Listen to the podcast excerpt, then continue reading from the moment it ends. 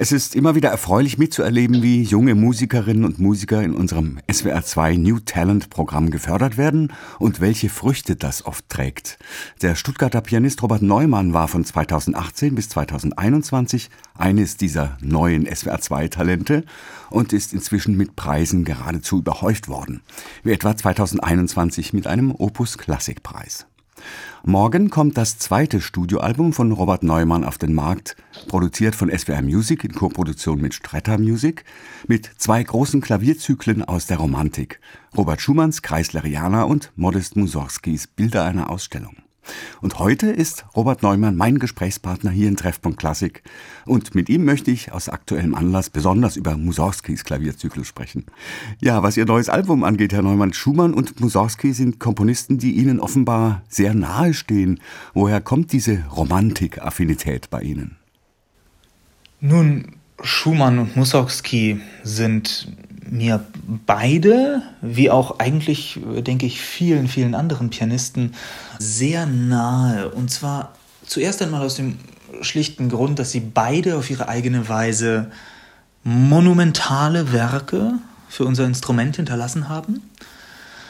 Und in diesem Falle jetzt hat mich besonders an der Gegenüberstellung der Bilder und der Kreisleriana der Umstand gereizt, dass diese beiden ja doch gut halbstündigen kolossalen Werke auf so kontrastierende Weise mh, hm, wunderbare Exempel für einen romantischen Zyklus sind, für eine romantische Sammlung. Das eine auf eine sehr durchdachte, konzeptuell zyklische Weise und das andere mit seiner plastischen Klangwelt, die einfach, wie der Titel ja auch sagt, Bilder evoziert in in mir als Spieler, hoffentlich auch im Zuhörer.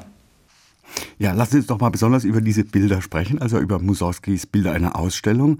Schon von Beginn an merkt man und sieht man, wenn man ihr YouTube-Video anschaut, dass Sie da viele ungewöhnliche Herangehensweisen wählen. Zum Beispiel spielen Sie das Thema der Promenade mit nur einem Finger. Was ist da Ihr Plan? Ja, mit den Promenaden. Das ist so eine Sache. Viele verstehen ja die Promenaden zwischen den einzelnen Bildern als reine Intermezzi, sagen wir mal, als Übergänge, fast möchte ich sagen, belanglose Bindeglieder zwischen den Bildern. Und ich dachte mir, es müsste ein bisschen mehr daran sein. Und habe versucht, diese Promenaden auch als eigenständige Bilder zu deuten. Die Bilder einer Ausstellung haben ja auch ein übergeordnetes Konzept, ein Motto. Sie sind ja dem Andenken von Mussorgskis verstorbenem Freund, dem Künstler Viktor Hartmann, gewidmet. Und in diesem Kontext und weil auch einfach die Faktur der Musik es an manchen Stellen nahelegt, dachte ich, hm, ich könnte die erste und letzte Promenade als eine Art Totenfeier im ganz großen Stil inszenieren mit Glockengeläut, Gebeten und ja, vielleicht sogar einer marschierenden, sich langsam vorwärts bewegenden großen Menge, einer trauernden Gemeinde oder wie man es auch immer fassen möchte. Mhm. Beim Gnomos hört man es zum ersten Mal. Äh, sie entfernen sich einige Male recht weit vom Notentext. Auch im weiteren, im weiteren Verlauf des Zyklus beschreiten Sie zuweilen ungehörte Wege. Haben Sie da Improvisationen eingebaut oder eine besondere Notenausgabe, die uns noch nicht bekannt ist? Tatsächlich sind die Stellen, an denen ich vom ja, handelsüblichen, vom gewohnten Notentext abweiche, keineswegs Improvisationen. Ich halte mich da vielmehr an Skizzen, an Entwürfe oder Erstfassungen dieser entsprechenden Takte oder manchmal auch längeren Passagen, die uns von Mussorgsky erhalten sind und die auch immer wieder abgedruckt werden. Man sieht das zum Beispiel in der neuen Bärenreiter-Ausgabe, ganz ausführlich in den Anhängen.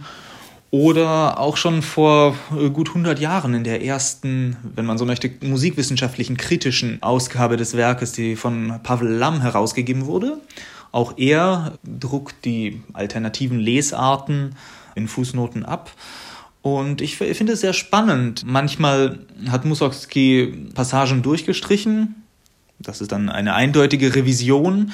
Auch da habe ich mich zum Teil für die unrevidierte Fassung entschieden, weil sie mich einfach inhaltlich sehr angesprochen hat, wie zum Beispiel im Gnomus.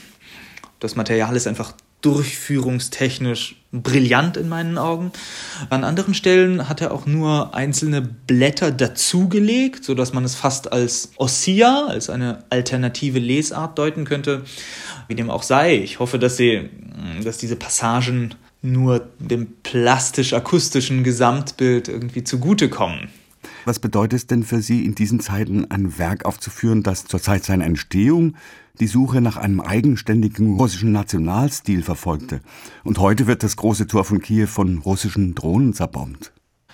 Es ist ohne Zweifel schwierig, wie man sich zu russischer Kunst, wenn ich das eben so flapsig und pauschal sagen darf, jetzt zu positionieren hat. Wie wir uns zu den Geschehnissen auf der Welt positionieren, ist klar im Westen, hoffe ich zumindest. Mit der Musik verhält es sich teilweise, wohlgemerkt teilweise etwas anders. Denn Kultur wird oft und besonders oft zu Unrecht instrumentalisiert und äh, von Regimes oder von Ethnien oder sonstigen Gruppen zu ihrem Vorteil ausgeschlachtet, möchte ich fast sagen. Und ich verstehe absolut die Haltung, dass im Westen viele Musiker, Veranstalter etc. im weitesten Sinne Kunstschaffende sich jetzt durch eine Art Boykott identifizieren, durch den Verzicht auf alles Russische, demnach auch die russische Musik. Und auf den zweiten Blick finde ich diese Aktion, diese Haltung etwas undifferenziert und vielleicht sogar von negativer Folge. Weil dadurch spielen wir der Gegenseite in die Hand. Es entsteht die Haltung, die Welt ist gegen uns, wir müssen jetzt unsere Kunst schützen. Und das ist schwierig, weil diese Kunst, sie gehört nicht Russland, die gehört nicht den Russen. Sie hat zwar nationale Konnotation, sie hat nationalen Eigenwert, aber sie gehört trotzdem allen. Diese Musik gehört allen. Und sie gehört uns im Westen genauso wie äh, allen anderen Musikern in anderen Weltteilen. Und ich denke, das dürfen wir nie aus den Augen verlieren. Also wenn es Musik gibt, die wir für aufführens- und für aufnehmenswert halten und etwas Neues darin finden und zu sagen haben, dann dürfen wir uns nicht davor scheuen, weil diese Musik unser kollektives Gut ist. Der Pianist Robert Neumann in unserem SWR Musikgespräch. Morgen erscheint sein neues Album mit zwei großen Klavierzyklen von Robert Schumann und Modest Mussorgsky. Vielen Dank und viel Erfolg für Ihr neues Album. Danke fürs Gespräch.